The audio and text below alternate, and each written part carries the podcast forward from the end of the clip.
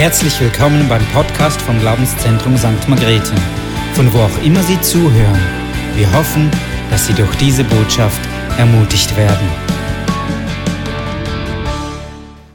Also ich freue mich, dass ich gerade heute, wo wir dann im zweiten Gottesdienst drei Kinder einsegnen dürfen, dass ich über Gebet zu euch sprechen darf, weil Gebet, das ist wirklich so ein Herzensanliegen von mir.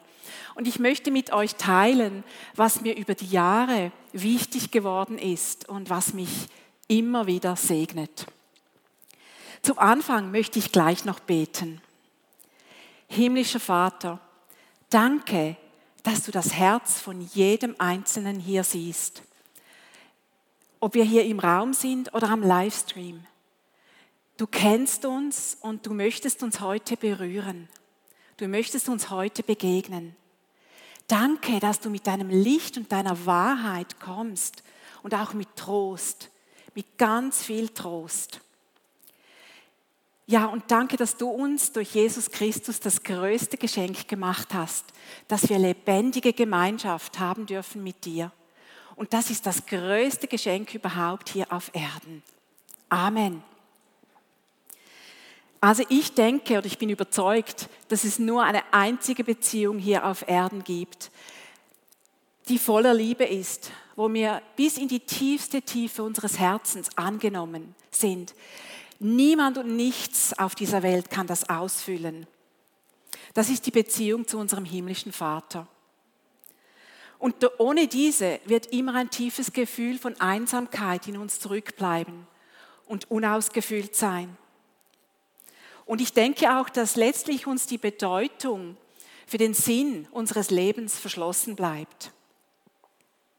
Wenn wir jedoch im Glauben und im Vertrauen auf Gott unterwegs sind, dürfen wir lernen, ähm, mit unseren Augen des Herzens zu sehen.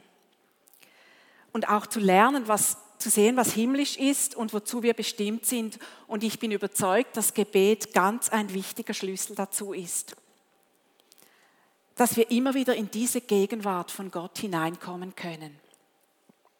Wusstet ihr, dass auch Jesus als Sohn Gottes und bedeutendster Mensch, der jemals gelebt hat, hauptsächlich ein Mann des Gebets war? Bevor sein öffentlicher Dienst überhaupt startete, betete und fastete er 40 Tage lang in der Wüste Bevor er seine zwölf Jünger auswählte, betete er die ganze Nacht hindurch. Als er die erschütternde Nachricht vom Tod seines Cousins Johannes vernahm, zog er sich mit seinem Boot an einen einsamen Ort zurück, um zu beten. Ja, und nachdem er auf übernatürliche Weise Brot und Fisch vermehrte, dass 5000 Menschen zu essen bekamen, stieg er auch wieder auf einen einsamen Berg, um zu beten obwohl er müde war. Auch als er sich seinem eigenen Tod gegenüber sah, im Garten Gethsemane, blutend vor Angst und von seinen eigenen Freunden im Stich gelassen, betete er. Ja, sogar während diesen schlimmen, unvorstellbaren Stunden von körperlicher und geistlicher Qual. Am Kreuz schrie Jesus zu seinem Vater im Himmel, der ihn doch allem Anschein nach im Stich gelassen hatte. Jesus betete und betete und teilte alles mit seinem Vater im Himmel und lehrte auch seine Jünger beten. In Lukas 11.1 lesen wir, dass Jesus einmal unterwegs Halt machte, um zu beten. Darauf bat ihn einer seiner Jünger, Herr, lehre uns beten, auch Johannes hat seine Jünger beten gelehrt. Auf diese einfache, irgendwie auch verletzliche Bitte antwortete Jesus mit dem größten Gebet der gesamten Weltheitsgeschichte, dem Unser Vater. Und an diesem Tag begann auch das Gebetstraining der Jünger, die sie zu außergewöhnlichen Gebetskämpfern machte. Die Jünger erlebten im Laufe ihres Lebens viele Zeichen und Wunder. Was mich aber beinahe am meisten beeindruckt, dass sie, als sie am Sterben waren, die Gnade aufbrachten, für jene, die sie folterten, zu beten. Ja, den Vater im Himmel für ihre Peiniger zu bitten, dass er ihnen ihre Sünden nicht anrechnet. Und wir können davon ausgehen, dass sie bis dahin, dass unser Vater schon ganz viele Male gebetet hatten. Welches im Matthäusevangelium Kapitel 6, Verse 9 bis 13 steht. Ich lese es jetzt aus der neuen Genfer Übersetzung. Unser Vater im Himmel, dein Name werde geheiligt, dein Reich komme, dein Wille geschehe auf der Erde, wie er im Himmel geschieht. Gib uns heute unser tägliches Brot und vergib uns unsere Schuld, wie auch wir denen vergeben haben, die an uns schuldig wurden. Und lass uns nicht in Versuchung geraten, sondern errette uns vor dem Bösen. Es ist sehr kraftvoll, das unser Vater zu beten. Mich hat das in den letzten Monaten immer wieder sehr gesegnet und gestärkt. Wenn wir es zulassen uns Zeit nehmen, über einzelne Worte nachsinnen, kann der Heilige Geist sie lebendig machen und wie so hervorheben, ganz persönlich für uns. Und was ich auch noch so bemerkenswert finde, ist, dass es nicht mein Vater im Himmel heißt, sondern unser Vater im Himmel. Also im gemeinsamen Gebet liegt ganz, ganz viel Kraft. Und wir sehen das auch in Matthäus 8, 20 bestätigt wo Jesus zu seinen Jüngern sagt, denn wo zwei oder drei in meinem Namen zusammen sind, da bin ich mitten unter ihnen. Es gibt viele verschiedene Gebete in der Bibel. Ein Gebetsmuster mit vier Schritten kristallisiert sich im Unservater, in den Psalmen, eigentlich in der ganzen Bibel besonders heraus. Auch im Stifts Hüttengebet, das ist Patrick, haben wir davon gehört, wird euch vielleicht wieder zum Teil bekannt vorkommen. Für mich war es auf jeden Fall über die Jahre ein großer Segen, mit diesen vier biblischen ähm, Schritten, Gebetsschritten zu beten, sie umzusetzen. Es ist eine große Hilfe, sich auf Gott auszurichten und in seine Gegenwart zu kommen. Und die jeweiligen Anfangsbuchstaben ergeben das Wort Abba das finde ich ganz eine super äh, Gedankenstütze, weil, wie ihr vielleicht wisst, hat Jesus seinen Vater im Unser, also hat seinen himmlischen Vater im Unser Vater Abba genannt. Und es ist aramäisch und so wie ein Kosewort, auch eine vertrauensvolle Anrede, was so viel bedeutet wie Papa oder Daddy. Der Buchstabe A und somit der erste Schritt steht für Anbetung. Und ich fand es jetzt gerade auch wieder vorher, ich finde das so schön, dass wir immer auch Lobpreis machen am Anfang. Da geht das Herz auf. Und ja, Gott im Worship mit Liedern anzubeten. Aber auch im Unser Vater haben wir das. Also unser Vater beginnt auch mit Anbetung. Unser Vater im Himmel, geheiligt werde dein Name. Unabhängig von unseren persönlichen Umständen unseren Sorgen, Problemen und Nöten entscheiden wir uns, Gott anzubeten. Das ist nicht so schwierig, wenn es uns gerade super geht. Aber wenn wir im Sturm drin stehen, ist es nicht so einfach. Und da hilft mir der Gedanke, dass wir nur hier auf Erden Lobpreisopfer bringen können. Das heißt,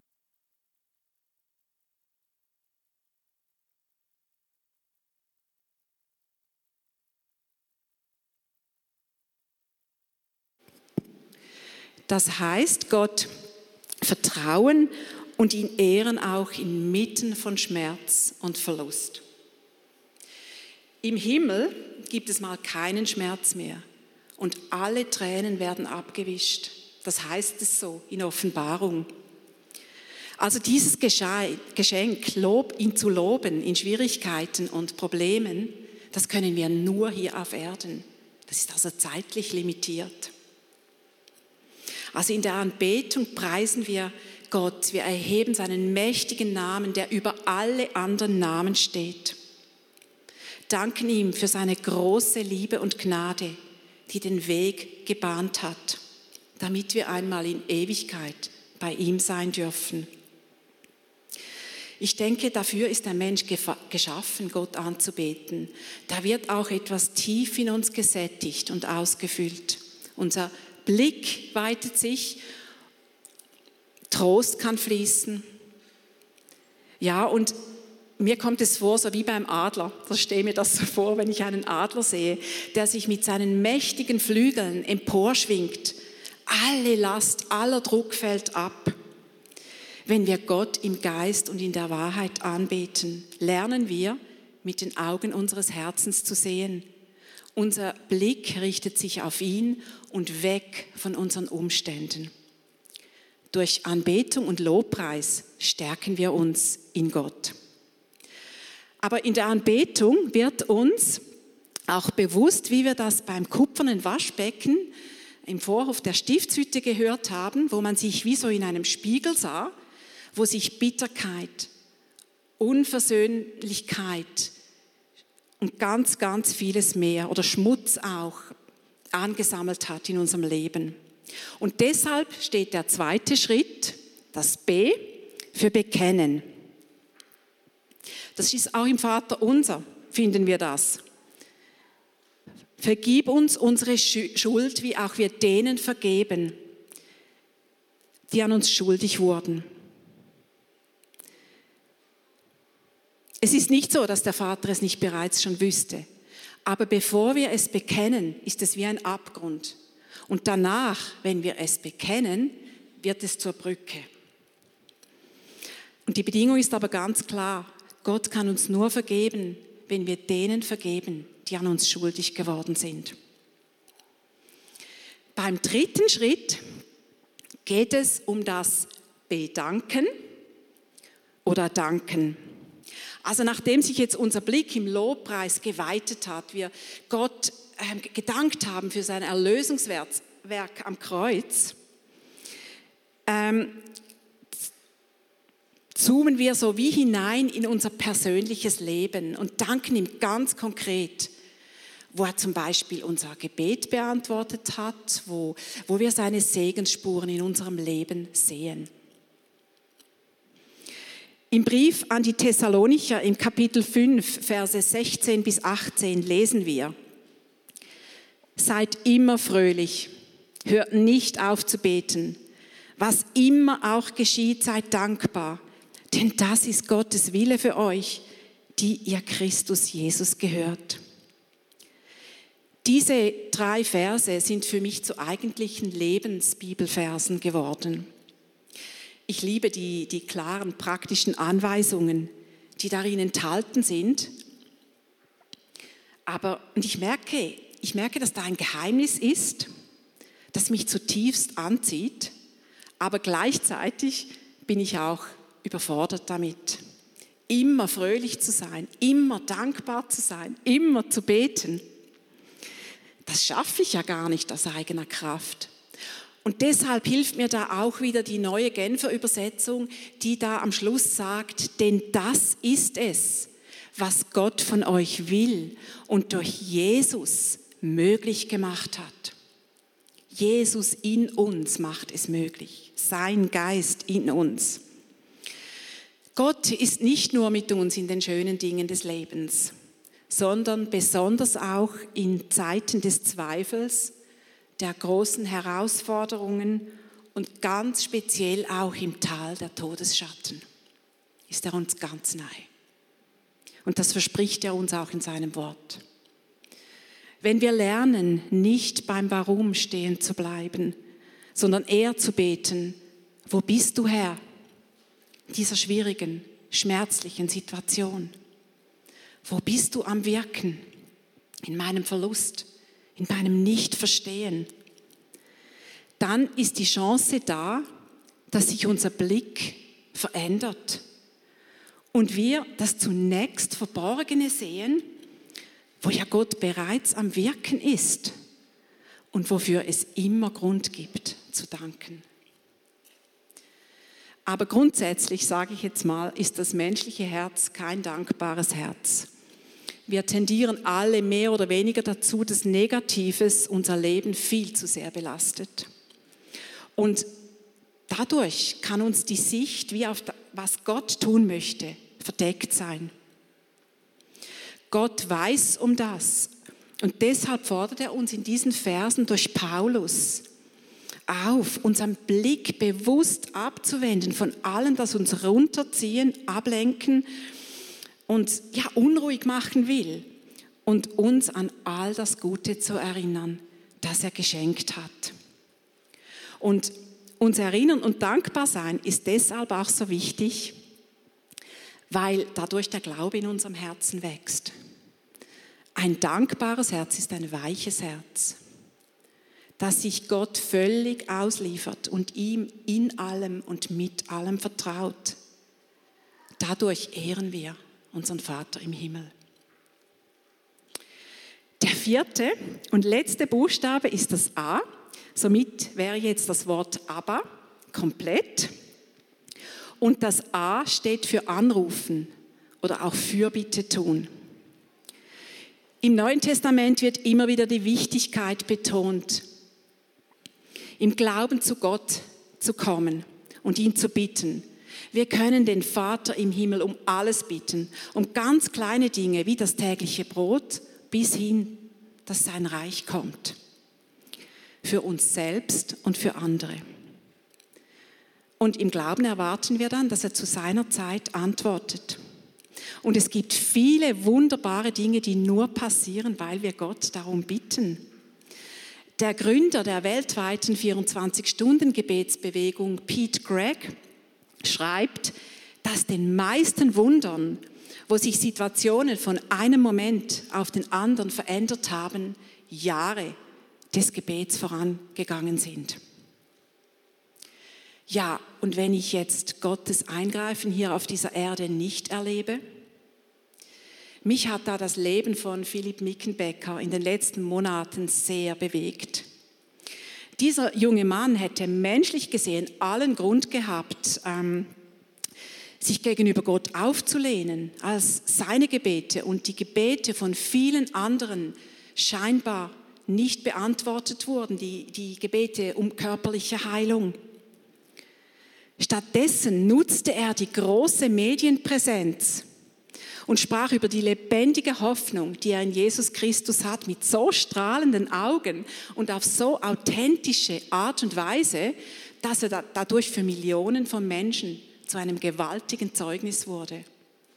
Philipp Mickenbecker erlebte das Wunder der körperlichen Heilung für sich selber nicht, aber er wurde selber zum Wunder.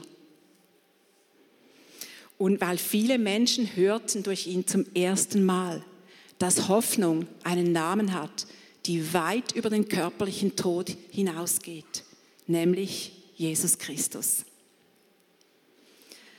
Und ich finde es überaus tröstlich zu wissen, dass unsere Gebete nicht einfach im Nichts verpuffen, sondern in goldenen Schalen aufbewahrt werden, aus denen der Weihrauch Tag und Nacht zu Gottes Thron aufsteigt. Wir lesen das in Offenbarung 5, 8.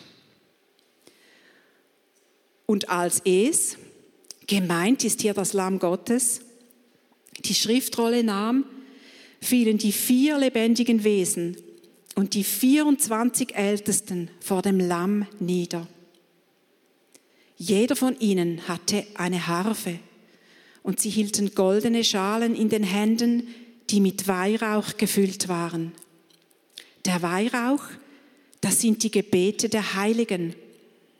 Oder, wie es in einer anderen Übersetzung heißt, die Gebete derer, die zu Gott gehören. Gott, der jedes Haar gezählt hat auf unserem Haupt und jede einzelne unserer Tränen sammelt, erinnert sich auch an jedes einzelne unserer Gebete. Zudem dürfen wir auch wissen, dass Tränen der Fürbitte, wie wir es auch in Psalm 126 lesen, mit einem Zeitschloss versehen sein können und einst vom Himmel zur richtigen Zeit aufgeschlossen und in Frucht verwandelt werden. Und mit dieser Ewigkeitsperspektive schließt sich der Kreis wieder.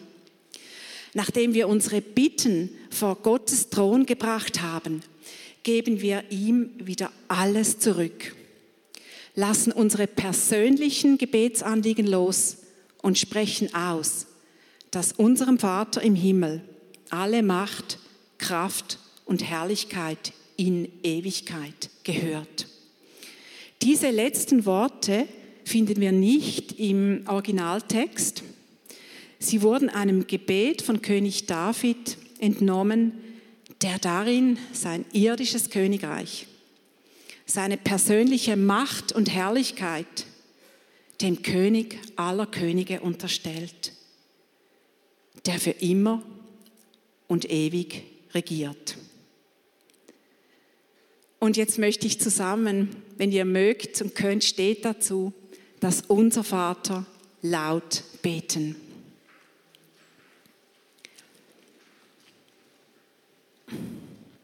Unser Vater im Himmel, geheiligt werde dein Name, dein Reich komme, dein Wille geschehe wie im Himmel, so auf Erden.